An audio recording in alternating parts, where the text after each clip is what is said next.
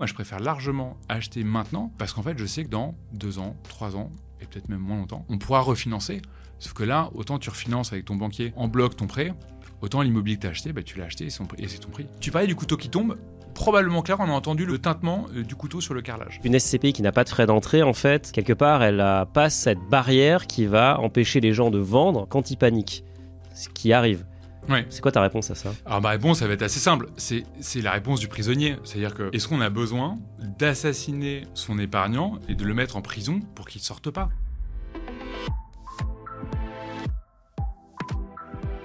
Bonjour à tous, bienvenue dans un nouveau Finari Talk. Aujourd'hui, on va parler immobilier.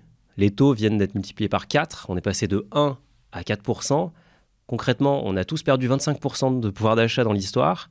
Est-ce que c'est le bon moment d'investir en IMO Je reçois Gauthier de la Brousse Mayou pour en parler. Salut Gauthier. Salut Monia. Comment vas-tu?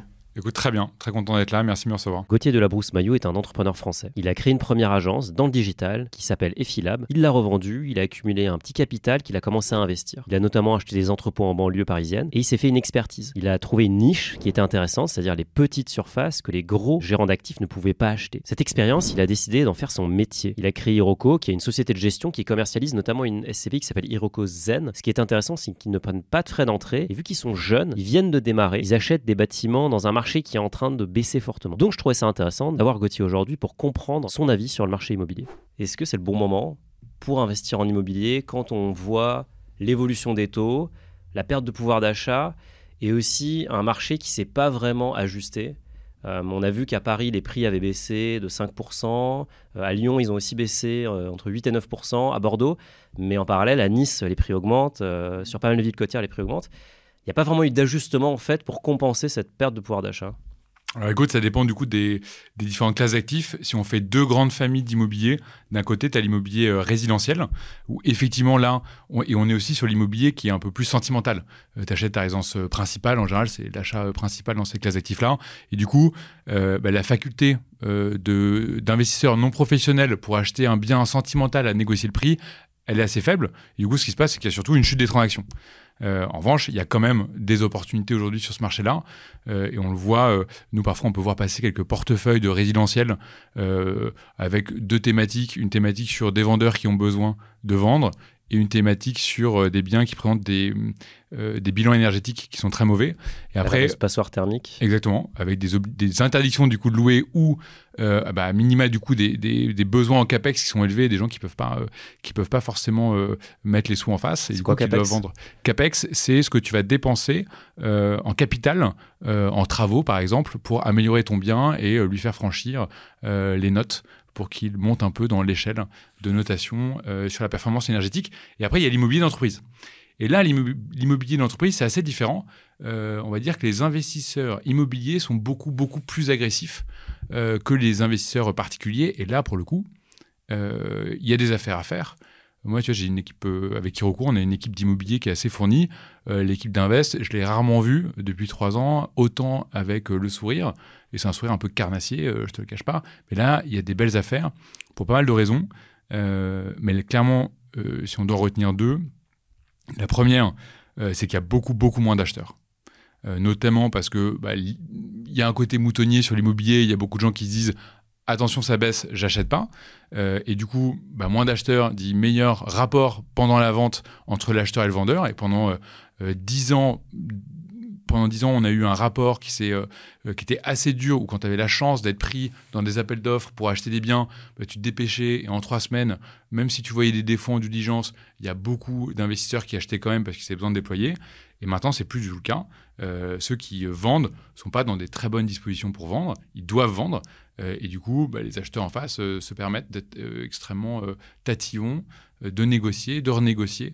et après, au-delà du fait qu'il y ait moins d'acheteurs, euh, il y a quand même un, deuxième sujet sur la baisse des prix, c'est la reconstitution de la prime de risque. Du coup, tu parlais des taux, et effectivement, bah, il y a un impact euh, direct.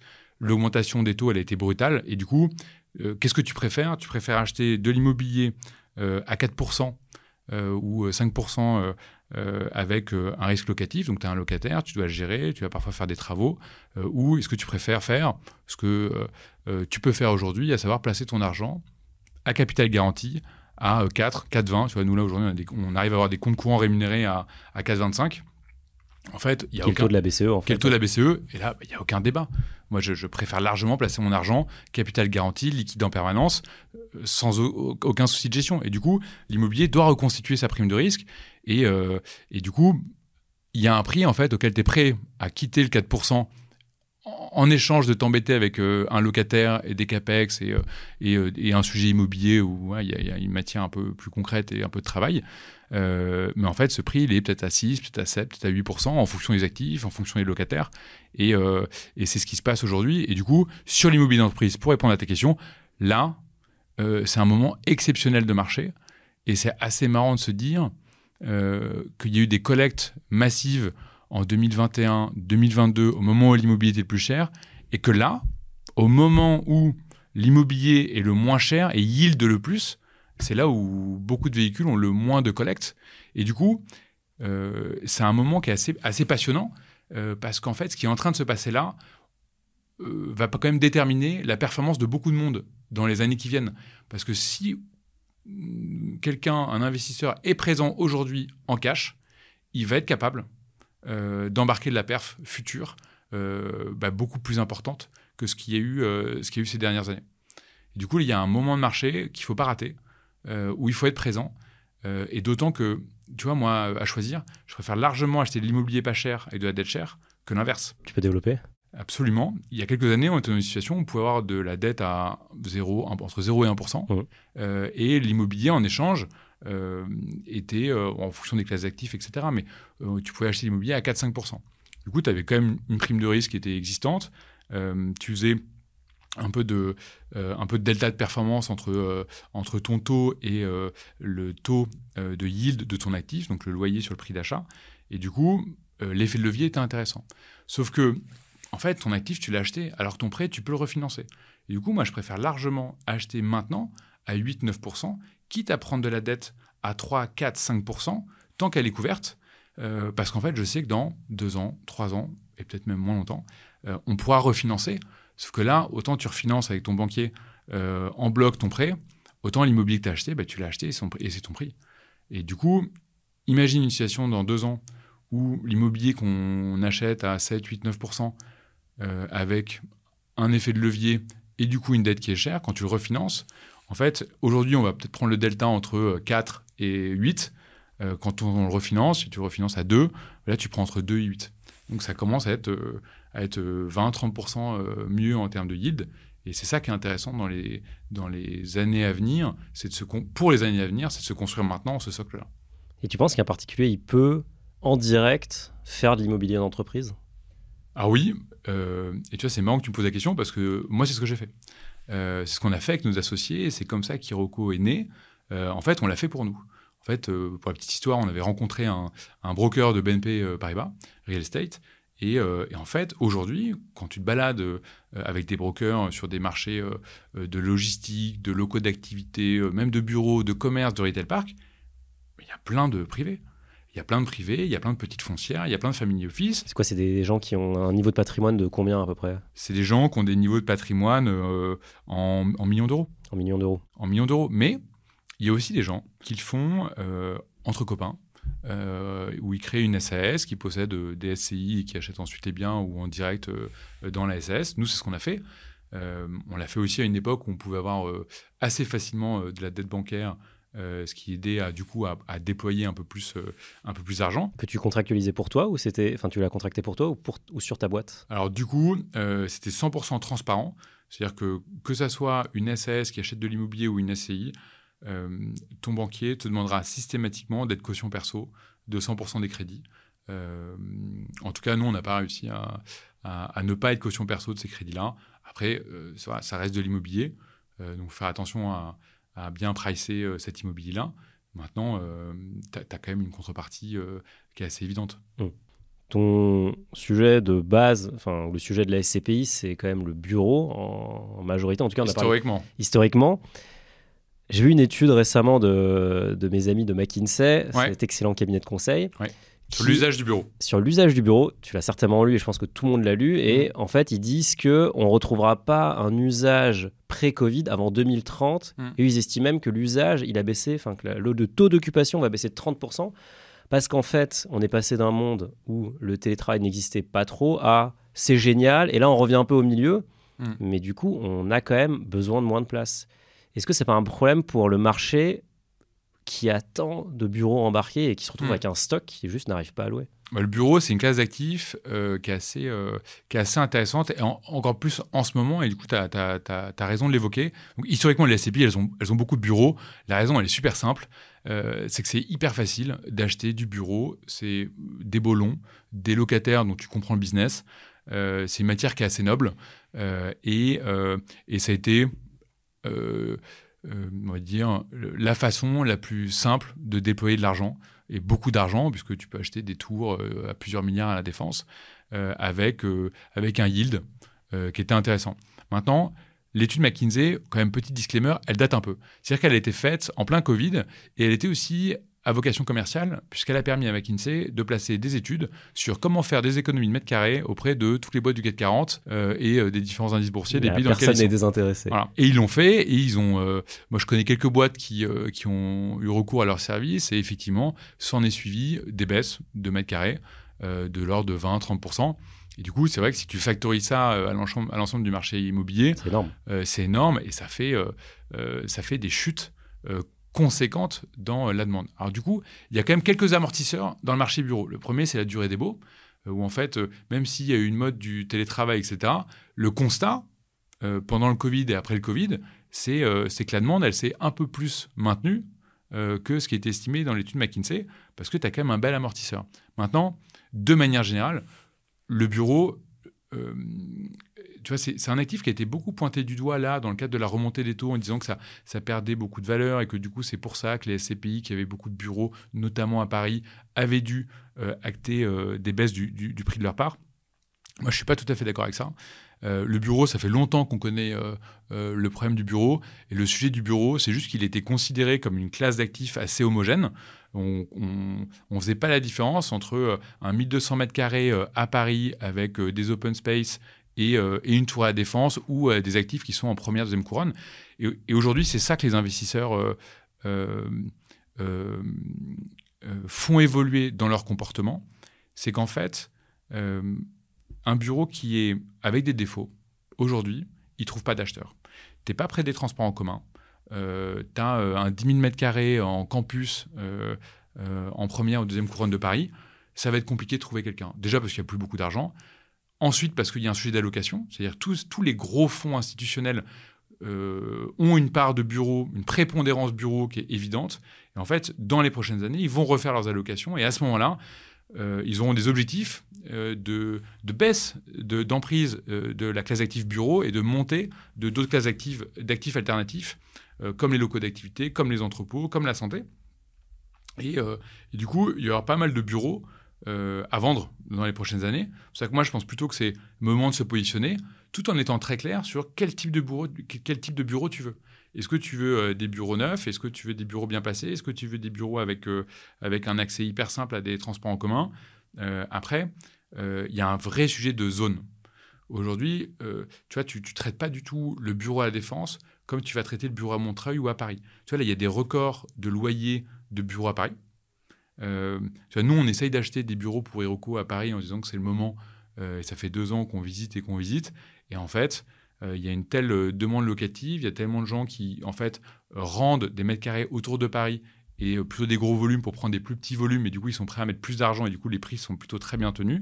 En revanche, aujourd'hui, euh, tu as quelques fonds euh, qui vendent euh, des actifs à Issy-les-Moulineaux, etc., tout autour de Paris, euh, dans des zones où c'est parti très cher ces dernières années. Tu vois, là, on a vu des, il y a quelques années, il y a eu des transactions euh, à Saint-Denis, à Montreuil, etc., euh, à 4, parfois moins de 4% de rendement, donc de loyer sur prix d'achat, avec des loyers à 400 euros du mètre, donc très cher.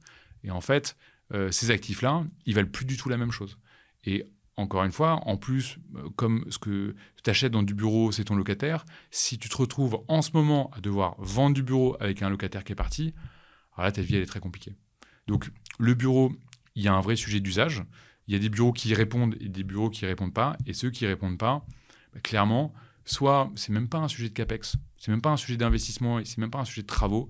Et ces biens-là, ils devront être positionnés. Et du coup, ils vont plutôt être achetés par des promoteurs, par des mairies, euh, pour faire des, projets euh, euh, parfois sociaux, parfois de, bâtiments collectifs, etc.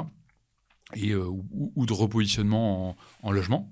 mais tout le reste des bureaux a de l'avenir. toi, tu es content d'avoir bureau, moi aussi. je pense qu'il y a beaucoup de boîtes aujourd'hui qui sont en train de, de, pas mal changer les choses. je voyais la prise à bail de Sam Altman pour OpenAI, où ils prennent un sacré paquet de mètres carrés dans la zone la plus euh, la plus touchée euh, de bureaux au monde, le marché de San Francisco. Ouais.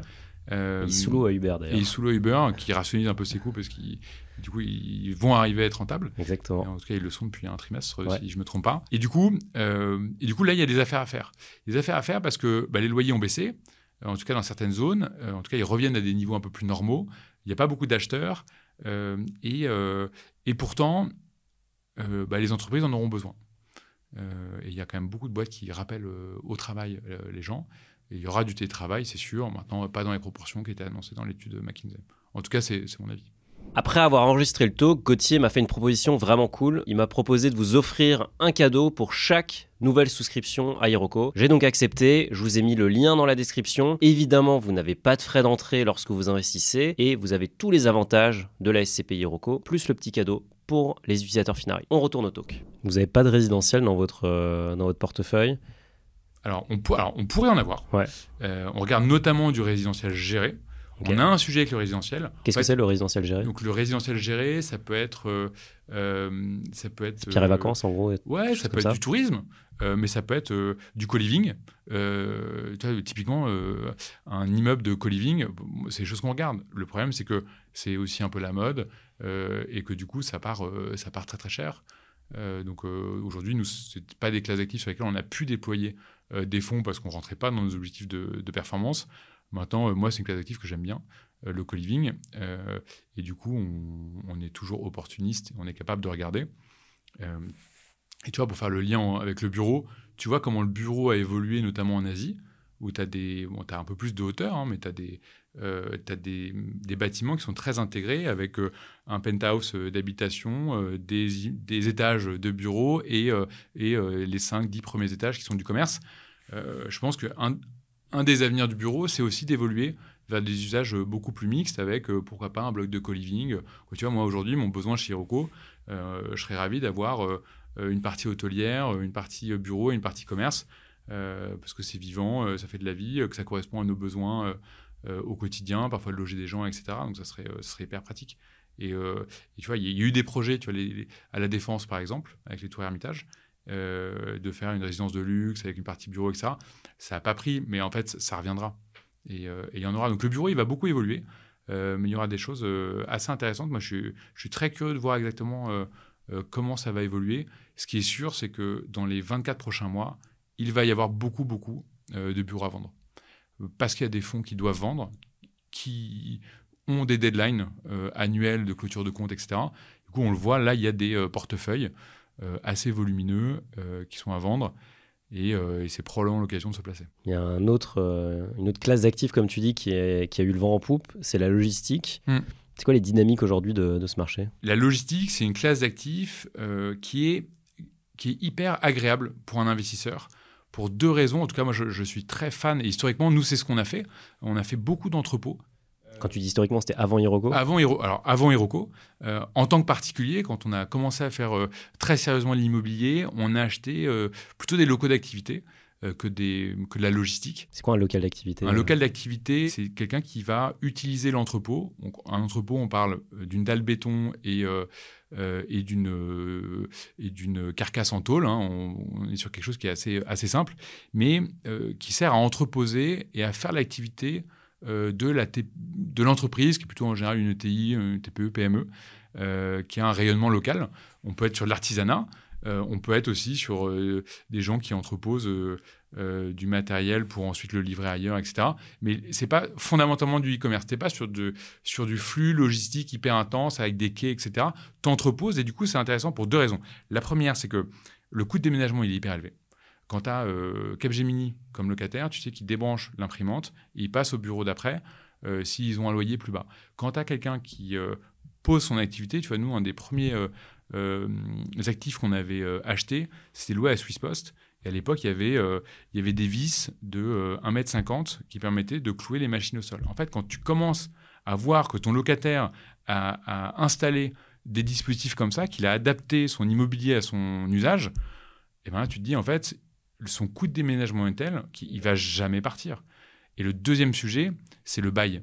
C'est qu'en fait, euh, tu as, une répartition du coup des coûts entre le locataire et le propriétaire qui est plutôt avantageuse pour le propriétaire, où tous les coûts sont à la charge du, locataire. Et du coup, au-delà de l'aspect financier, il y a un sujet aussi euh, bah, simple, efficace, c'est que en fait, quelqu'un qui a un local d'activité, c'est euh, son lieu de travail, il l'entretient, en général, il l'entretient bien, il le garde pour longtemps, et, et, il t'appelle pas quand il doit changer de boulon, etc. Et tu me parlais de résidentiel tout à l'heure. Pourquoi on fait pas de résidentiel?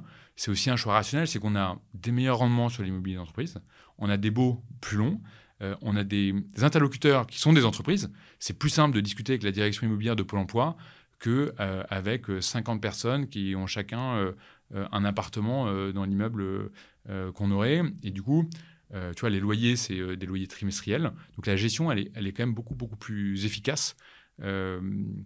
Et, du coup, aujourd'hui, on se pose moins la question du résidentiel. Après, le sujet du résidentiel, aujourd'hui, il y a beaucoup, beaucoup de réflexions autour de la propriété, euh, du taux de, propriétaires dans des villes, de l'impact que ça a aussi euh, sur la propreté, sur l'entretien, euh, sur l'enrichissement aussi des gens. Il y a, tu vois, au Japon, là, il y a beaucoup, beaucoup de fonds qui rachètent, donc des REIT japonais qui rachètent de l'immobilier. Foncière côté, du coup. Des foncières côté, exactement, qui rachètent du résidentiel et ça pose pas mal de, ça pose pas mal de questions. Ça pose pas mal de questions. Euh, je sais là que l'État a revu un peu tu vois, les, dispositifs fiscaux autour de, euh, de SCPI résidentiels. Maintenant, nous, aujourd'hui, on n'a on pas trouvé la façon de gérer ça, euh, de scaler ça, à savoir faire la perf, bien gérer les locataires. moi, je considère qu'il y a un risque d'image qui serait non négligeable à gérer des locataires. tu vois, parce que, en fait, comment tu arbitres Tu as un problème, tu as un impayé. Euh, comment est-ce que tu gères euh, euh, la défense de ton épargnant et le fait d'avoir un minimum de, bienséance, de bienveillance et d'humanité au quotidien avec ton locataire? Moi, j'ai décidé de ne pas choisir là-dedans et d'avancer tranquillement sur l'immobilier d'entreprise qu'on connaît bien.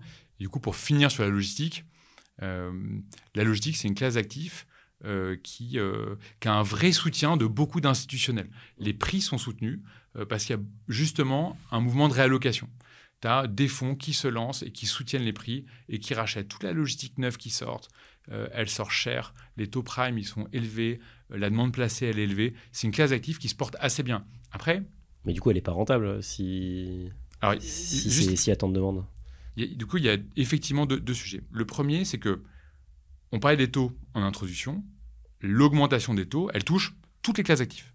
Et c'est pas parce que euh, tu fais de la santé ou tu fais de la logistique que tu n'es pas concerné par l'hausse des taux. Parce qu'en fait, euh, quand, euh, quand il y a une reconstitution de prime de risque, tu n'échappes pas à la reconstitution du prime de risque dès lors que tu as les mêmes fondamentaux parce que tu fais de la santé ou de la logistique. Il s'avère que ça, reste des plus petits marchés et qu'il y a un soutien un peu plus fort des prix. En revanche, les prix, ils décompressent.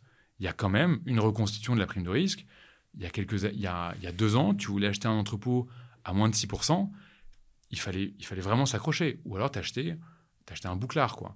Donc euh, aujourd'hui, on reçoit notamment des sell and leaseback.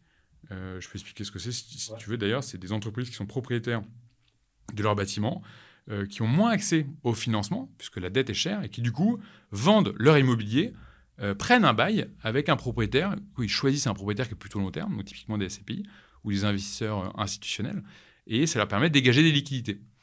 Euh, et bien là, dans ces conditions-là, en fait, on arrive à avoir euh, de la logistique à des taux beaucoup plus élevés qu'auparavant.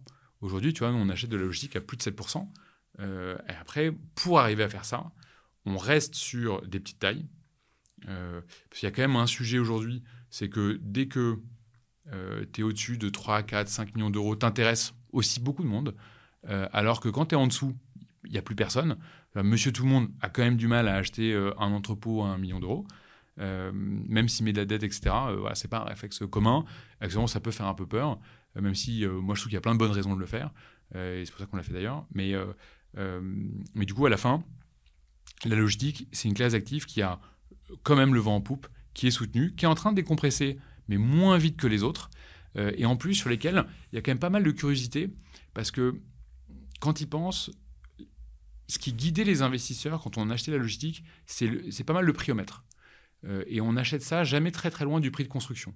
Tu achètes ça 1000, 1300 euros du mètre. Qui est relativement faible, j'imagine. Ce, qui est, relativement faible. Pourquoi? Parce qu'en fait, la DOX, ce que tout le monde se disait, c'est il suffit de prendre le champ d'à côté et de construire un entrepôt. Donc, assurons-nous de ne pas payer ça trop cher, parce que sinon, notre utilisateur, il va juste construire euh, à côté, dans le champ d'à côté, un entrepôt. Sauf que il y a des petits sujets environnementaux qui, sont, euh, qui ont bien grandi, euh, et tant mieux euh, ces dernières années. Et du coup, c'est la loi Z, enfin ZAN. exactement. Le fait d'avoir zéro artificialisation nette, ça va changer drastiquement la façon dont un entrepôt est pricé. Du coup, ça va être très intéressant de suivre dans les prochaines années ce qui va se passer. parce que autant un bureau, c'est un emplacement, autant on en était moins convaincu pour des entrepôts, mais c'est probablement en train de changer. On a beaucoup parlé de la France, qui est un marché qui a ses propres dynamiques. Ouais. Chez Rocco, vous êtes en Irlande, vous êtes en Espagne, vous êtes aux Pays-Bas, vous êtes en Allemagne. Est-ce que tu peux nous présenter un peu les avantages et inconvénients des différents marchés? Et j'aimerais bien commencer par l'Irlande, parce que je pense que c'est un marché que personne ne connaît hmm. euh, de prime abord. Alors, sans te faire de cours de géographie euh, pays à pays, et aussi pour être un peu, euh, un peu cohérent avec notre philosophie, nous, la première chose, c'est, moi je ne connais pas tous les pays en Europe. En revanche, euh, notre thèse d'investissement, c'est Europe de l'Ouest, avec une vision assez opportuniste. Et du coup, nous, on a ouvert les pays au fur et à mesure qu'on voyait des comportements, euh, des réactions hétérogènes, notamment à la hausse des taux. L'Irlande, la première caractéristique, c'est qu'on est sur un pays à taux variable. Et en fait... Peux expliquer comment ça fonctionne, les, taux variables? Eh ben, Ça veut juste dire que l'immobilier que tu achètes avec de la dette, le taux de ton emprunt n'est pas fixé le jour de l'achat. Il évolue en fonction d'indices, euh, notamment euh, bah, les taux directeurs de la Banque centrale. Donc ça déjà, ça, illustre bien l'avantage énorme qu'on a en France. D'avoir des taux fixes. Des taux fixes que tu peux renégocier à la baisse. À un, moment donné. Tu as un hedge parfait en fait. Exactement. Tu as un hedge parfait et je pense qu'il faut en profiter parce que c'est un sujet qui revient quand même souvent euh, au niveau de l'Union européenne, où ils aimeraient bien qu'on repasse en France à des taux variables. Euh, alors que c'est franchement c'est exceptionnel d'avoir des taux fixes. les banques aussi aimeraient bien, j'imagine. Ah bah les banques, les banques adoreraient. Euh, c'est le problème. Euh, ouais, c'est un problème, c'est un problème majeur pour les banques, pour les marges des banques, etc. Et, c'est pour ça d'ailleurs que l'Union européenne veut changer cette cette position, ce, quoi, cette particularité française, même s'il y a d'autres pays qui l'ont, parce que c'est dangereux pour le système en fait. À, la fin, du coup, cette caractéristique-là sur le marché irlandais, elle est assez intéressante parce que qu'est-ce qui s'est passé du coup au moment du Covid, il y a eu beaucoup d'argent en France. Il y a eu les PGE, les entreprises allaient bien, les loyers augmentaient. Euh, et il y a eu beaucoup d'argent, euh, des taux qui restaient très bas parce que les États ont voulu relancer euh, l'économie après le Covid. Et du coup, les prix de l'immobilier ont beaucoup monté. Du coup, nous, on s'est retrouvés dans une situation où on était en comité et franchement, on se croisait les pouces. On voyait nos offres. Nous, on a des objectifs de performance qui sont, qui sont importants. On est plutôt rémunéré à la perf qu'à la collecte. Et du coup, bah, on fait des offres auxquelles on croit. Accessoirement, on est tous épargnants euh, notre SCPI. Donc, euh, quand on fait une offre, euh, c'est qu'on a aussi envie de l'acheter. Et du coup, on n'achetait rien. Et on s'est retrouvé à avoir bah, des gens systématiquement qui s'énervaient plus que nous et dans des proportions qui étaient loin d'être négligeables.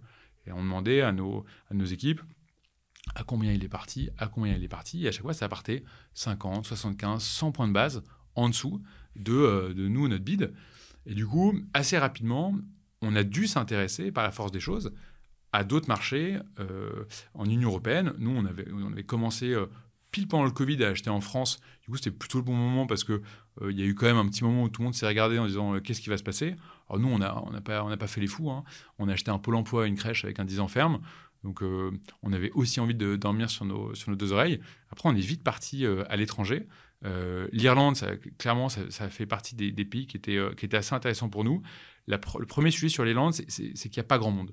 En fait, les taux de rendement sont assez élevés en Irlande. Il y a entre 100 et 200 points de base d'écart avec la France. Donc, euh, un actif qui fait du 6% euh, en France, il fait du 7,5-8% en Irlande.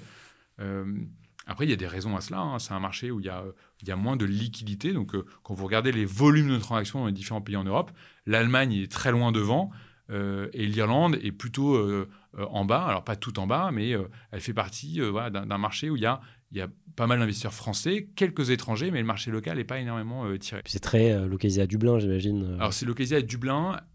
Et après, c'est l'immobilier, c'est-à-dire que tu as des stations un peu touristiques en Irlande. Il y a, euh, dans ces stations, il y a de l'immobilier qui peut être très prisé. Tu as de l'hôtellerie, euh, tu peux avoir des, jolis commerces. euh, tu vois, il y a une ville qui s'appelle Bray, qui accueille pas mal de tourisme, etc. Tu as Cork, qui fait partie aussi des villes qui marchent assez bien en Irlande. Et après, clairement, Dublin représente probablement plus de 80% des transactions en volume. Et c'est un marché assez complet. Bureau, commerce, logistique, etc. Où, où tu es content de te diversifier. Après, nous, de base, on a envie de se diversifier parce que quand tu crées un fonds pour 99 ans, euh, et on l'a vu avec le Covid, en fait, tu sais jamais ce qui va se passer. Nous, on n'est pas là pour faire un pari sur un pays ou sur, euh, ou sur une classe d'actifs. Euh, on est là pour être opportuniste. Et à ce moment-là, c'est intéressant pour nous d'aller en Irlande. Et on continue de déployer régulièrement en Irlande. Il y a un défaut en Irlande, c'est l'indexation. C'est-à-dire que le loyer n'est pas systématiquement, ou en tout cas annuellement indexé. Il y a plutôt une indexation tous les 5 ans. Ce qui fait que quand l'indexation est élevée, tu te fais quand même un peu grignoter ton rendement par l'inflation. Et t'attends euh, Et t'attends potentiellement cinq ans, 3-4 ans. euh, Trop- ouais. Et t'attends du coup en moyenne deux ans et demi, euh, euh, ce, qui, ce, qui, ce qui est un peu chiant. Euh, Et du coup, on fait, on fait tous très attention dans nos offres, à savoir quand est la prochaine indexation, quand été la précédente, parce que bah, c'est sûr que si tu achètes juste après une indexation, c'est pas du tout la même que si tu achètes juste avant, etc. Euh, après, euh, nous, on regarde pas mal euh, l'Espagne. L'Espagne, c'est un marché, c'est un marché qui est assez différent. C'est un marché plutôt où il y a une vraie demande locale, il y a des vrais investisseurs privés. Tu vois, là, par exemple, l'Espagne a toujours pas vraiment repricé. Un peu comme la France, autant l'Irlande assez vite avec ses taux variables, avec son, faible volume de transactions, les prix se sont corrigés. La prime de risque a été reconstituée en Irlande. Et nous, heureusement qu'on avait l'Irlande euh, pour déployer, parce qu'on aurait dû rester en France, euh, on aurait des, probablement des sujets euh, un peu comme nos concurrents peuvent avoir aujourd'hui. Euh, en revanche, l'Espagne, ça commence tout juste à décompresser. C'est un, marché où il y a eu, euh, je pense qu'il y a aussi une, une fierté ibérique, c'est-à-dire que les gens, euh, Ils veulent pas ils disent, quoi, à ce prix-là, je ne vends pas. Il y a beaucoup, beaucoup moins de transactions. En revanche, euh, c'est un marché euh, qui a euh, un peu plus de, de profondeur que, l'Irlande. C'est un marché qui est intéressant. En plus, tu peux, sur toute la partie logistique, tu desserres le Portugal, etc. Donc, ça peut être assez intéressant. On s'est positionné sur des beaux actifs en Espagne. Donc, donc clairement, pour nous, un pays très intéressant. On a regardé le Portugal, mais on est sur des, sur des volumes qui sont très faibles. Ça joue plutôt à Lisbonne. Et en fait, c'est très cher. Donc, pas d'intérêt particulier. En plus, tu vois, nous, quand on ouvre un pays, euh, concrètement, bah, on doit s'assurer aussi d'avoir un volume minimum pour absorber les coûts fixes liés à l'ouverture du pays, parce que tu as des déclarations de TVA, tu as des déclarations euh, d'IS, et pour nos épargnants, à la fin, dans les déclarations fiscales, c'est aussi probablement une ligne de plus. Donc, on essaie de limiter ça. L'Allemagne, euh, c'est un marché qui, euh, euh, qui est clairement aujourd'hui avec une, une petite bille rouge sur le front en ce moment chez nous parce qu'on veut absolument profiter de l'état du marché allemand pour se positionner. On a, on a essayé depuis trois ans euh, d'acheter en Allemagne. Je crois que vous avez quoi? Vous avez... On a, C'était 4% ou 4 biens en Allemagne? On a quatre biens en Allemagne. 4 biens en Allemagne, ok. Mais ça, et ça représente pas grand-chose du tout. Ouais. Le marché allemand, on s'est heurté au privé allemand. C'est-à-dire que quand on se disait, on va acheter des petites lignes en Allemagne, il y aura personne pour nous suivre, un peu comme on arrive à le faire en France, on passe sous les radars. Là, on s'est pris la concurrence frontale de privés allemands qui sont capables de poser, en fait, en 4 millions, 5 millions sur des biens sans problème. Des Deutsche Post, euh, des Netto, etc. Netto, c'est un supermarché. C'est un supermarché à euh, 2, 3, 4, 5 millions Les mecs, ils y vont. ils y vont. On était, euh, on était scotchés, du coup, on n'a rien fait. Euh, parce qu'ils étaient capables d'aller beaucoup plus loin que nous et d'avoir des rendements beaucoup plus faibles. Et nous, on avait des meilleures options de déploiement, donc on n'y est pas allé. En revanche, en ce moment, l'Allemagne est en train de subir un vrai repricing. Euh, et du coup, on est en train de, de se repositionner. L'Allemagne, ça a deux très grands intérêts pour nous. Le premier, c'est que c'est la meilleure fiscalité en Europe euh, des revenus locatifs. Et du coup, tu vois, le, le- on price le poids de cet avantage-là, c'est à peu près 100 points de base. C'est-à-dire que acheter, 100 points de base, c'est 1%. c'est 1%. Ouais. C'est-à-dire que ça vaut 1% de plus euh, cet avantage fiscal. Donc, tu vois, c'est pas anodin du tout. Et on arrive, on arrive à se repositionner en Allemagne. On espère annoncer dans quelques semaines une très grosse acquisition en Allemagne. Donc, on croise les doigts, mais c'est un, marché qui est très intéressant et c'est le premier marché en Europe et de loin en termes de, volume de transaction. C'est-à-dire que tes actifs sont liquides. et c'est quelque chose qui vaut de l'argent. et c'est aussi quelque chose que du coup, tu payes un peu cher. Maintenant, moi, je crois beaucoup à l'économie allemande à long terme. Euh, et du coup, on va essayer de, saisir ce, petit moment de marché. Et pour finir, il y a, pour nous, il y a les Pays-Bas. Euh, les Pays-Bas, c'est un plus petit marché. Euh, c'est un marché qui est assez intéressant, avec des villes, des villes qui sont dynamiques, des offres de bureaux qui sont... on parlait de, des usages du bureau. Nous, quand on, on pourrait quasiment en comité savoir dans quel pays le bureau. Quand tu vois un bureau nickel euh, en open space, magnifique, un peu indus, où tu as vraiment envie de, travailler. Avec 200 racks vélo euh, devant. Ouais, nickel, c'est aux Pays-Bas. Ils sont assez forts là-dessus et du coup, euh, on, a un bon, on a un bon pipe dans ces pays-là et on arrive petit à petit à, se positionner, mais c'est un marché qui reste assez cher. le bureau a, bien décompressé, donc le bureau a gagné un peu en, en rentabilité. La logistique et les retail parks sont restés assez chers, donc on fait attention. Et nous, tu vois, notre, métier, il, est vraiment de ne pas avoir un dogme pays ou classe d'actifs. Au contraire, est juste de se dire, on est là pour acheter un couple risque-rendement et, de se poser en permanence la question de où sont les bonnes opportunités. Et du coup, il y a un énorme intérêt qui est d'avoir un terrain de jeu qui est vaste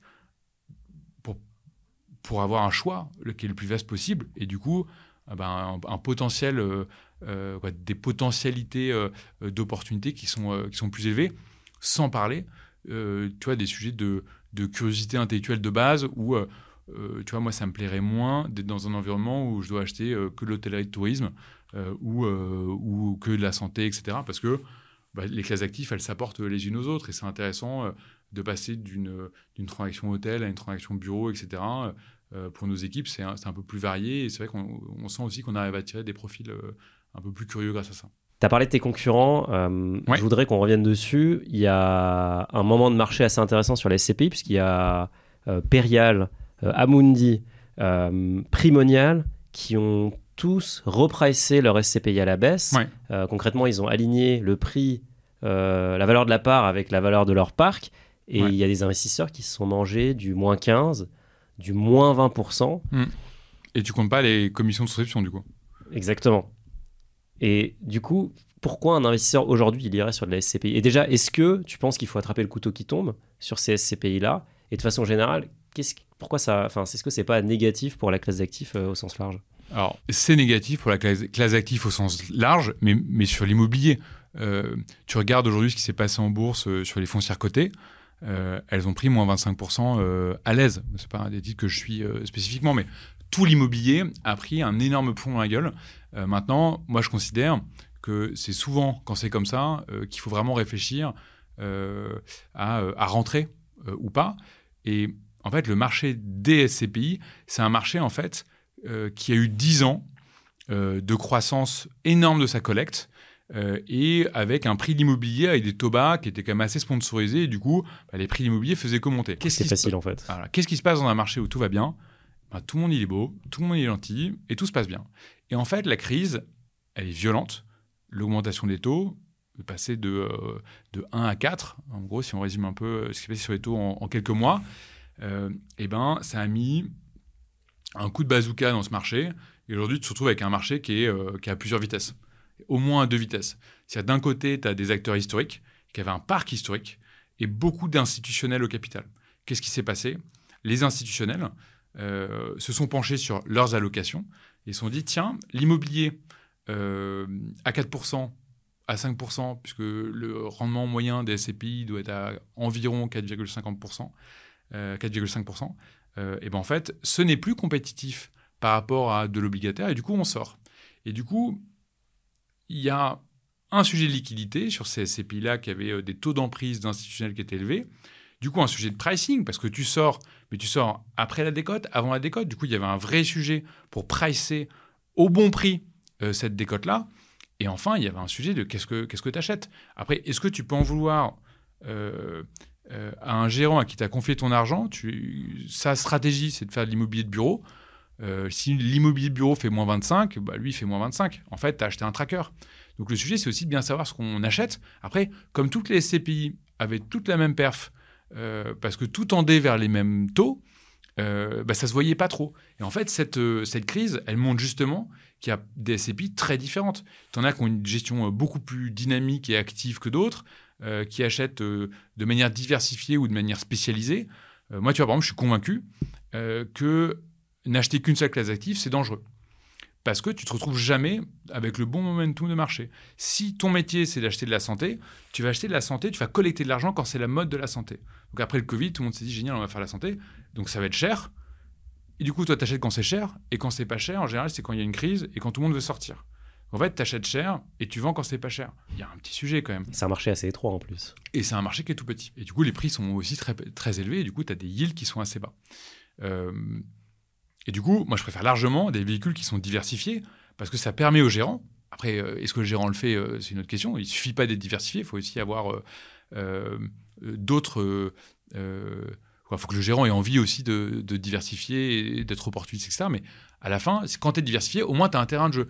l'hôtellerie, l'hôtellerie, en ce moment, il y, a, a plein d'offres d'hôtellerie, de, quoi, d'hôtels à vendre. Pourquoi? Parce que après le, Covid, c'était des années qui ont été terribles pour l'hôtellerie. Aujourd'hui, bah, ça fait trois ans.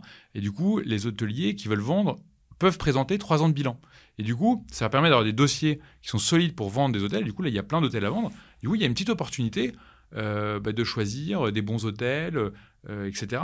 Et du coup, bah, ce serait dommage de dire, ben non, moi je fais de la santé, je ne peux pas saisir les, magnifiques opportunités hôtels euh, à des taux probablement deux fois supérieurs à ce que je fais en santé, parce que moi j'ai dit que je faisais que de la santé. Donc il y a un petit sujet quand même, et moi je pense que les, grandes gagnantes euh, seront les SCPI qui sont diversifiés avec des politiques de, gestion active. Mais du coup, à la question, euh, vous êtes une famille, euh, ça vous fait du tort, etc. Évidemment que ça nous fait du tort. Parce qu'on est une famille, qu'on est tous solidaires d'une classe d'actifs dans laquelle on évolue, qui est l'immobilier. Après, quand tu regardes comment l'immobilier s'est comporté dans le temps sur des crises, c'est plutôt rassurant quand tu regardes les logiques de diversification de ton patrimoine, en fait, l'immobilier, c'est juste incontournable. Euh, et encore une fois, est-ce que tu as besoin de vendre? Parce qu'en fait, si tu n'as pas besoin de vendre, la perte des SCPI, le rendement des SCPI, il est stable, voire en augmentation. En fait, les seuls qui vont vraiment perdre de l'argent, c'est ceux qui doivent sortir. Donc à la fin, euh, est-ce que c'est le moment euh, de considérer différemment ce marché? La réponse, c'est oui. parce qu'en fait, il y a des gérants, des SCPI de la même manière que tu ne regardes pas tous les titres en bourse de la même manière, en fait, il y a des, SCPI qui sont euh, hyper variés. Et aujourd'hui, tu regardes en bourse, il y a des titres qui vont très bien et d'autres titres qui vont pas bien du tout. Et tu te dis pas, il faut jeter toute la bourse. Tu dis juste, faut sélectionner, quoi. Et ben, c'est exactement pareil avec euh, l'immobilier. Il y a quelques mois, j'ai reçu euh, Frédéric Puzin, qui est le président de Corum. On a notamment parlé de ses frais de souscription à lui, qui sont un, sujet, qui sont assez élevés. Je crois qu'il est à 12% de frais d'entrée. Chez Heroku, vous n'avez pas de frais d'entrée. Et lui, il me disait, euh, ce qui est intéressant ou ce qui est risqué euh, à, ses yeux, c'est qu'une SCPI qui n'a pas de frais d'entrée, en fait, quelque part, elle n'a pas cette barrière qui va empêcher les gens de vendre quand ils paniquent, ce qui arrive. C'est quoi ta réponse à ça? Alors ma réponse, ça va être assez simple. C'est la réponse du prisonnier. C'est-à-dire que est-ce qu'on a besoin d'assassiner son épargnant et de le mettre en prison pour qu'il ne sorte pas? En fait, si on a un bon produit d'épargne, il n'y a aucune raison qu'un épargnant sorte. Et d'ailleurs, la durée de vie d'un épargnant SCPI, c'est la plus longue de tous les produits d'épargne. C'est 22 ans. un épargnant, en moyenne, il vend jamais. Et pourquoi? Parce qu'en fait, ça n'existe pas des produits qui distribuent des revenus complémentaires. En fait, ça correspond vraiment euh, à, un, besoin patrimonial. Euh, et du coup, c'est un produit qui est, hyper sain pour ce côté euh, distribution. Et en fait, ça montre quoi? En fait, quand on a 12% de frais d'entrée, il y a plusieurs sujets derrière ça, mais le, premier quand même, c'est qu'en fait, on le voit bien que c'est pas à, la fin du temps de prison, qui est peut-être de 8-10 ans, parce qu'il faut absorber ces frais-là, que les épargnants partent. Les épargnants, ils restent deux fois plus longtemps que le temps euh, de prisonnier euh, lié à cette commission. Donc qu'est-ce que ça montre? Ça montre qu'en fait, c'est pas du tout parce qu'il y a 12% de frais d'entrée que les gens ne sortent pas. C'est potentiellement parce qu'ils sont contents de, leur produit. Du coup, en fait, moi, ma réponse, elle est simple. Moi, j'ai fait un produit pour les épargnants et en fait, ils vont rester parce qu'on fait un bon produit. Et, ils partiront si on fait un mauvais produit. Et il n'y a rien de plus sain. Et, moi, je pense que c'est important de raisonner comme ça. Et, je ne vais pas assassiner les gens de frais d'entrée pour les garder. Et quand tu regardes l'univers de l'épargne, moi, je considère aujourd'hui que c'est une aberration. Prendre 12% de frais d'entrée, je ne sais pas si tu connais des investissements avec 12% de frais d'entrée. Moi, j'en connais pas. Il y a quand même deux légendes urbaines autour de ces frais. La première, c'est que ce sont des frais de notaire. Ce ne sont pas des frais de notaire. La deuxième, c'est qu'ils sont payés à la sortie. Et ça, c'est hyper important. En fait, ils ne sont pas payés à la sortie, ils sont payés à l'entrée. Et du coup, la vraie conséquence de ces 12% de frais Parce que la valeur de retrait euh, est, plus faible que la valeur de souscription. Exactement. Du coup, ils sont constatés à la sortie, mais ils sont payés à l'entrée. Et du coup, en fait, un épargnant, il les paye deux fois. déjà, il paye 12%. Euh, je ne veux même pas te mettre sur la table l'impact TRI euh, de ces 12%-là. Mais en fait, le sujet, c'est juste que comme on les a pas, on met plus d'argent au travail. du coup, on évite, un, de perdre 12%, mais surtout de perdre 12% au travail pendant 22 ans. Et, c'est là que la différence, elle est énorme. En fait, nous, euh, bon, on a la chance euh, euh, d'arriver avec un bon market timing, de, de, déployer au moment où les prix sont un peu moins chers, d'embarquer de la performance, etc. Mais en fait, de base, on fait plus de performance. J'achète le même actif qu'une SCPI qui a des frais d'entrée, je fais quand même 0,29 bips de plus de perf à la fin de l'année, net des frais. Juste parce que j'ai mis plus d'argent au travail. C'est pas anodin. On met 8% d'argent de plus au travail. En fait, euh, en fait, le modèle, il est, il, est, il est assez sain. Et moi, je suis convaincu, euh, et on le voit dans la création des nouveaux véhicules, et on le voit dans le classement des SCPI euh, avec le critère de la performance, que les nouveaux véhicules, ils seraient plutôt sans frais de souscription, et que les véhicules qui trustent les premières places sont plutôt des véhicules récents, mais aussi sans frais de souscription. Donc on verra la bascule du marché. Après, moi, je, je, trouve que les SCPI, c'est juste un super produit. Chacun le fait euh, à sa sauce. À la fin, on peut parler de frais euh, pendant 50 ans. Moi, mon but, c'est surtout de parler de la performance nette des frais et de voir l'impact des frais sur les risques. Parce qu'à la limite, si tu fais du 5% pour l'épargnant, que tu as 6% de frais et qu'en fait, euh, tu as pris énormément de risques pour faire le 5%, c'est pas la même chose que si tu as peu de frais pour le 5%. Donc, à la fin, moi, je considère qu'on a surtout permis d'avoir un peu plus de simplicité et de pédagogie, parce qu'au moins, un épargnant, quand il souscrit, il sait la perf qui fait net des frais. Alors que quand tu as pris 12% l'entrée et que tu prends 6% net de frais tous les ans, en fait, combien de temps il faut rester? C'est quoi ton vrai TRI C'est quoi ta vraie perf? Nous, on a un chiffre. L'année dernière, on a fait, euh, on a fait 7,04. C'est net de nos frais. Performance passée ne présage pas des performances futures, mais au moins, nos épargnants, ils savent combien ils gagnent. Il y a aussi des gens qui disent que c'est un peu un jeu de bonne taux. Ce que je prends pas à l'entrée, en fait, je le prends sur des frais, euh, sur les loyers. C'est vrai que les frais d'IROCO, ils sont plus élevés que. Alors, du coup, pas que Corum, mais euh, que la moyenne du marché. Sur les loyers, elle est autour de 10,80. Et nous, on est à 12. Du coup, deux choses. le premier, c'est l'assiette. Parce qu'il y a. Euh, il y a une défense un peu aussi qui est faite en disant bah, ils prennent pas 12% de frais d'entrée, mais ils prennent 12% euh, de commission de gestion. Alors oui, mais c'est sur l'assiette des loyers. Donc on prend 12% de 6% de loyer. donc en fait, on va prendre entre 0,8 et 1% de l'épargne qu'on gère tous les ans. Euh, grâce à la commission de gestion sur les loyers. Bon, déjà, c'est une bonne commission parce que, en fait, pourquoi on nous confie de l'argent euh, C'est pour gérer de l'immobilier. Du coup, là-dessus, est-ce qu'on se rattrape?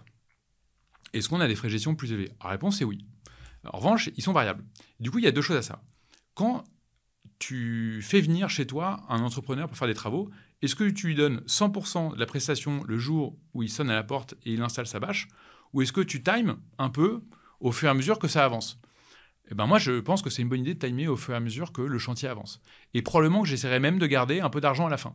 Et nous, c'est ce qu'on fait. En fait, quand on nous confie de l'argent, on ne nous confie pas de l'argent pour collecter. On nous confie de l'argent pour le gérer.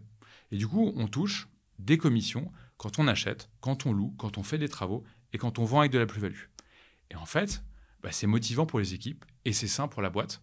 En fait, on aligne les intérêts de tout le monde et on gagnera probablement mieux notre vie que nos concurrents qui ont fait du très bon boulot et moins bien notre vie si on fait du mauvais boulot. Et après, à nous de jouer. Au moins, on a notre dessin entre les mains. En revanche, quand tu es rémunéré à la collecte, eh ben, je vois pas trop ta motivation euh, ensuite à bien investir. Et tu vois, moi, je vois parfois des gérants qui disent Moi, j'ai pas de commission sur les travaux, il y aura quoi une commission sur les travaux? Mais moi, je, en fait, en fait, c'est, je pense, ne pas du tout comprendre l'immobilier que de ne pas avoir de commission sur les travaux. C'est hyper important d'être rémunéré si on fait des travaux. Sinon, on ne fait pas de travaux.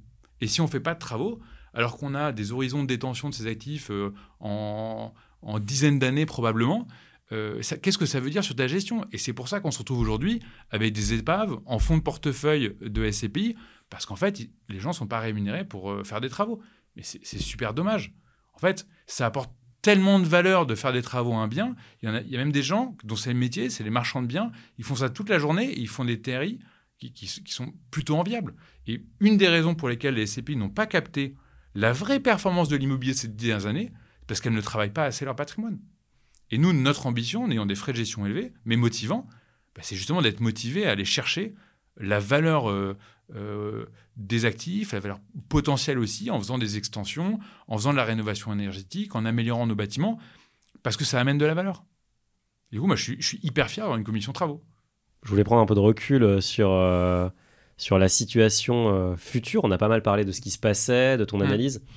Comment tu vois le marché évoluer là sur 10 ans? C'est capital pour vous d'avoir une vision relativement claire sur ce qui va se passer pour saisir les fameuses opportunités? Ah, C'est la question en or. Hein. C'est comment va évoluer euh, l'immobilier d'entreprise euh, dans les 10 prochaines années? Premier sujet, euh, c'est quand même de gérer le, les 18-24 prochains mois. Pourquoi? Pour une raison assez simple, c'est que là, tu vas te dire comment va se comporter la logistique dans 10 ans, le bureau dans 10 ans. Franchement, il y a plein d'études. Euh, nous, notre enjeu, il est, euh, il est d'être droit dans nos bottes sur notre diversification, de continuer à être opportuniste. Nous, on croit beaucoup aux, locaux d'activité, aux entrepôts, etc. Et on fera tout pour s'exposer, euh, tout en respectant. Mais il y a un prix aussi. C'est tu peux croire une classe active si tu l'as pas au prix qui te permet de faire ton yield. En fait, tu vas pas t'exposer. Donc en fait, il y a aussi un principe de réalité. Et en fait, même si tu crois pas une classe active, si tu crois pas mais que tu es très froid et que tu fais un investissement purement financier et que en fait tu rentres à un super bon prix, en fait, pourquoi pas? Mais en fait, il y a quand même une différence entre ta, conviction pure, parfaite sur une classe d'actifs et ce que tu vas faire de l'argent qu'on t'a confié. Et du coup, dans les 18-24 prochains mois, euh, on arrive à un moment où les taux commencent à se stabiliser. On arrive probablement à un plateau et du coup, tu parlais du couteau qui tombe. Probablement clair, on a entendu le, le, tintement euh, du couteau sur le carrelage. Et si c'est arrêté, là, euh, il va y avoir un petit moment qui est assez intéressant où en fait les prix vont quand même se stabiliser. Parce que la reconstitution de la prime de risque va se terminer, que les, taux ne vont pas euh, éternellement monter. Les messages qu'on entend des banques centrales, c'est quand même que ça n'ira pas au-delà des 5%. Ils ont fait des pauses, là, BCE et Fed. Et Fed. Et du coup, prix un peu plus stable de l'immobilier, mais beaucoup de portefeuilles à vendre. Et du coup, s'il y a vraiment une petite inondation du marché, on va arriver au moment où, en fait, on est assez serein sur les prix, mais il y a un problème d'offre et de demande, et du coup, il y a vraiment des coûts à faire. Et du coup, euh, une SCPI, comme Hirokozen, elle est immatriculée sur 99 ans. Mais en fait, la réalité des choses, c'est que, en fait, probablement qu'on va fermer ce véhicule. Euh, ou en tout cas, on va euh, fortement réfléchir à fermer ce véhicule, et probablement qu'on perdra de la collecte sur ce véhicule-là. mais c'est pas grave. Euh, nous, on est là pour faire des bons produits d'épargne. En fait, une fois qu'on va embarquer ce qui va se passer dans les 18-24 prochains mois, euh, moi, j'ai tout intérêt à commencer à clore un tout petit peu le vase, à garder la liquidité à réduire largement la collecte euh, pour avoir une gestion très active de cette poche-là et continuer à l'optimiser. Mais moi, je considère qu'on aura une pépite porte-étendard aussi de notre gestion. Et après, à nous d'être bons sur le lancement de la prochaine SCPI avec la bonne thèse, la bonne thématique, etc. Donc euh, l'horizon 10 ans, je ne suis pas sûr d'en avoir besoin, pour être très sincère. En revanche, euh, là, être très concentré sur les 18-24 prochains mois, euh, c'est quelque chose qui est important pour nous, parce que c'est là que la perf des 10 prochaines années va se, va se construire. Trop bien. Je voulais finir avec les questions de la communauté Finari, qui est notre forum sur lequel on parle de tout, notamment d'immobilier. On va essayer de rapidement passer dessus. La première question que je trouvais hyper intéressante, c'était la clé de démembrement et de comprendre comment ça se calculait. Donc la clé de démembrement, euh, c'est la répartition du prix entre la nue propriété et l'usufruit sur une part en pleine propriété. Donc euh, nous, on vend une part à 200 euros et en fonction de la durée de démembrement, euh, le prix est décroissant. Donc plus vous avez un démembrement qui est long, moins la part va être chère. En fait, c'est articulé autour d'un pricing en TRI sur la valeur de l'usufruit. En nous, on a un partenaire, qui est le partenaire d'ailleurs de plein de SCPI, qui s'appelle France Vallée, qui achète euh, notre usufruit, euh, quand les épargnants ne le prennent pas euh, pour eux, hein, ce qui arrive, on peut avoir des mécanismes où un épargnant va prendre la nue propriété en perso et l'usufruit sur une, sur une holding. et du coup, il y a une négociation avec France Vallée, qui est un de nos partenaires, et, les clés sont issues de cette, cette négociation-là. Du coup, évidemment, bah, tout le monde connaît les clés de tout le monde, et du coup, normalement, si c'est bien fait, bah, la clé va être plus intéressante pour les SCPI qui ont le plus de, de rendement. nous, on a, une, on a des clés on a des clés de répartition qui sont parmi les plus compétitives du marché. Euh, après, elles ne sont pas 100% euh, parfaites. Je ne sais pas si vous l'avez vu, mais euh, en fonction des durées, il y a parfois des petits effets de bord. donc, il faut, faut, bien regarder. Donc, c'est quoi la meilleure durée? La meilleure durée, elle est à 5 et 7 ans. OK. Corum a lancé une assurance vie, enfin, est devenu une compagnie d'assurance. Ils ont lancé leur assurance vie sans frais, où tu peux que mettre des produits Corum à l'intérieur. Est-ce que mm. c'est quelque chose que tu envisages aussi? Bah, L'assurance vie, effectivement euh, de quorum. Elle permet de nicher les produits de quorum. Donc sans frais, il y a quand même les frais de, de SCP de quorum à l'intérieur. Pas de frais de contrat. Pas de frais de contrat. Et du coup, bah, c'est génial parce que ça permet de bénéficier euh, de l'enveloppe fiscale euh, qui est l'assurance vie. Alors on peut le faire. nous, on, est, on commence à être référencé chez quelques assureurs. Du coup, vous pouvez avoir du Hérocosen et on a créé un deuxième produit d'épargne dédié à l'assurance vie qui est une SCI, quoi, qui est une SC, une société civile support du C, donc c'est une unité de compte, qui s'appelle Hiroco Next. Euh, et du coup, oui, c'est quelque chose qu'on va, qu'on va largement considérer. Après, moi aujourd'hui, je suis ravi de travailler avec des assureurs et j'ai pas besoin d'être mon propre assureur, d'autant que je considère que c'est important d'être en architecture ouverte euh, pour son contrat. Je pense qu'il y a quelques, y a quelques biais euh, à pas être en architecture ouverte et nous, ça sera moins notre philosophie. moi, je considère que l'avenir de l'épargne, c'est la transparence et que, en fait, c'est les meilleurs produits qui gagneront et à nous d'être bons pour faire les meilleurs produits. Mais moi, je serais plus fier de faire un produit d'épargne avec euh, euh, un profil équilibré, avec de l'immobilier, peut-être du private equity, euh, d'autres unités de compte complémentaires et un fonds euro un peu dynamique que d'avoir que des produits maison. Maintenant, c'est un, développement qui est hyper intéressant, notamment parce qu'il va dans le sens des épargnants et de leur optimisation fiscale. Sur Finari, tu peux regarder les SCPI les plus populaires. Tu peux aussi voir les ETF les plus populaires, les hmm. cryptos les plus populaires. Je voulais te donner le top 5 et avoir ton avis. Disclaimer, Hiroko n'est pas dedans pour l'instant. Hiroko est 12e, ce qui est pas mal, sachant qu'on a 200 SCPI en portefeuille et que vous avez 3 euh, ans, je pense, 2 ans et demi, 3 ans, vous êtes tout neuf. Donc je te les donne dans l'ordre. Primovi, Pierre Val Santé, Épargne Pierre, Activimo, et ensuite, un, ta Quorum XL et Origine euh, qui en gros euh, se chevauchent. D'accord. Qu'est-ce que ça t'inspire? Écoute, ce que ça m'inspire, euh, je suis extrêmement déçu. je te le cache pas. C'est les utilisateurs finaux. non, non. Tu peux t'adresser en direct à la communauté. Moi, je prends, on prend nos responsabilités. Hein. Non, mais nous, on est évidemment qu'on aimerait bien être un peu plus haut sur le podium. Et à nous, après, de gagner, de gagner les cœurs. Et on les gagnera année après année. en, en, continuant à donner parmi les meilleurs rendements du marché. Moi, je considère juste que quand tu n'as pas de frais d'entrée, que tu as une, une, des meilleures performances du marché, notre position, elle n'est pas là. Maintenant, ce que tu vois quand même, c'est qu'il y a beaucoup de véhicules qui sont spécialisés dans le. Primovi Primovi, c'est de la santé. Pierre Val Santé, c'est de la santé. Donc, c'est des véhicules qui sont, euh, qui sont spécialisés. Moi, je considère que sur la santé, on est sur un petit marché qui est pricé cher. Euh, les prix ont monté parce que justement, il y a beaucoup de collègues dans ces véhicules-là.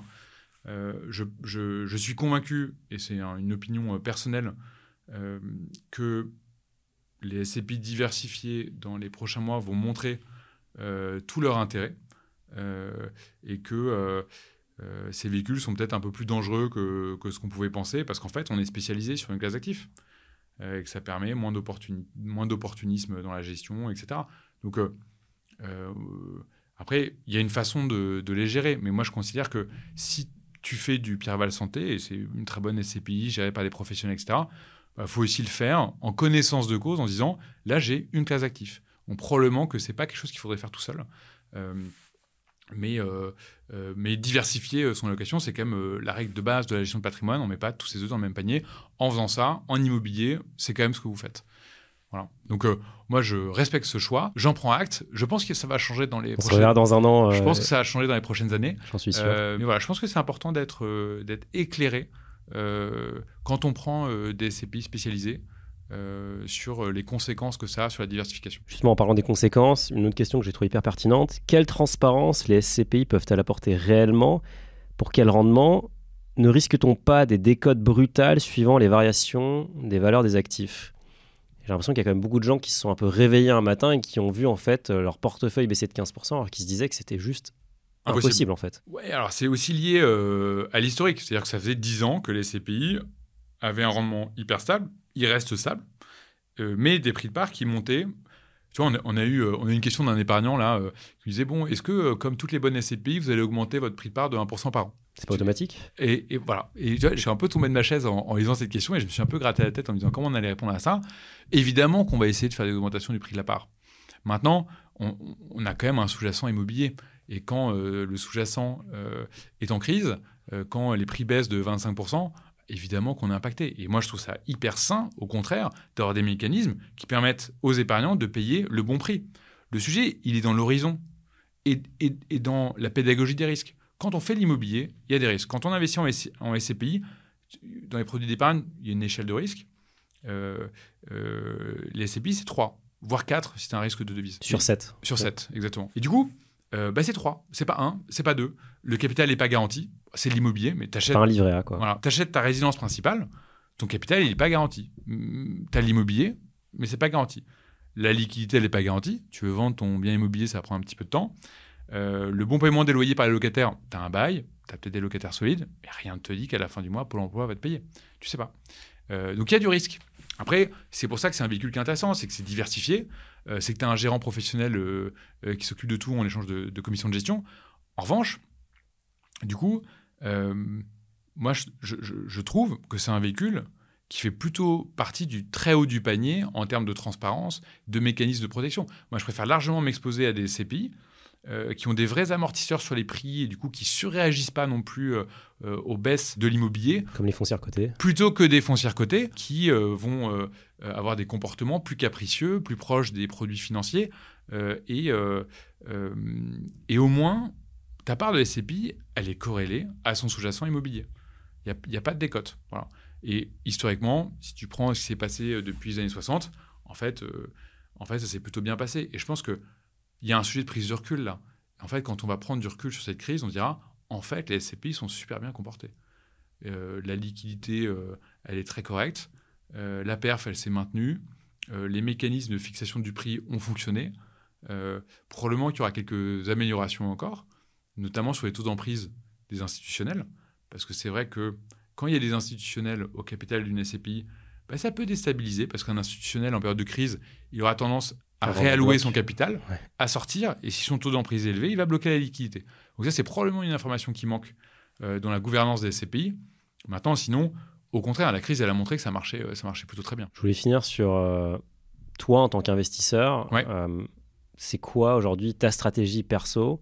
Est-ce que tu as un conseil que tu voudrais partager avec les gens qui nous regardent?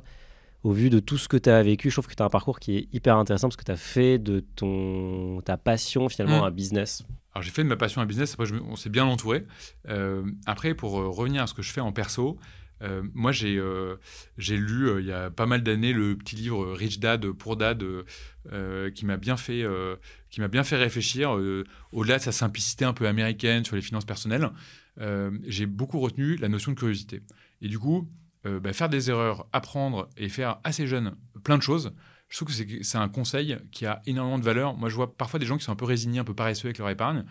Euh, et du coup, au moment où ils doivent vraiment faire une opération, eh ben, ils sont bien emmerdés parce qu'ils ne savent pas comment ça marche. Je dois ouvrir un contrat d'assurance vie, je regarde quoi euh, Je dois acheter ma résidence principale, comment ça se passe Du coup, moi, je me suis un peu forcé à acheter tôt ma une première résidence principale, à faire des cryptos, à, euh, tu vois, j'ai investi dans des, dans des véhicules, euh, dans des voitures de, collection, qui est une très belle niche fiscale, au même titre que les œuvres d'art ou que le vin.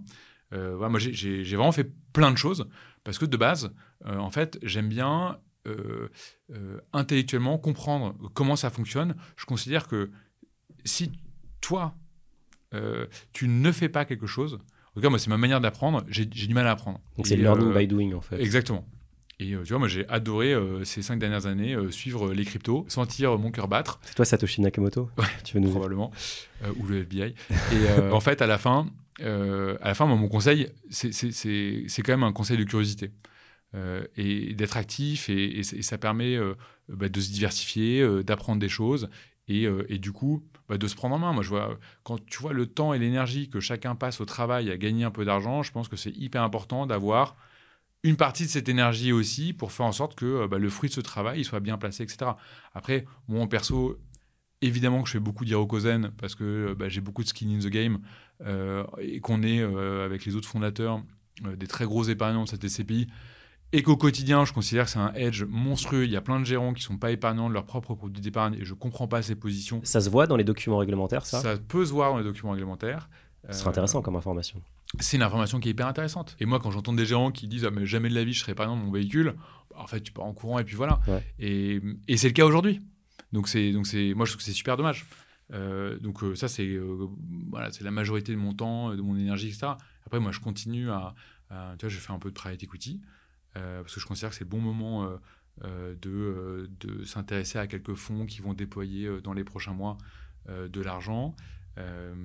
Et encore une fois, c'est un comportement qui est plutôt opportuniste, qui est de dire, je suis curieux, je fais plein de choses, mais j'essaye quand même, un, d'avoir une bonne relation avec mon banquier, parce que en général, le fait d'avoir de la dette peut clairement être game changer sur pas mal d'investissements.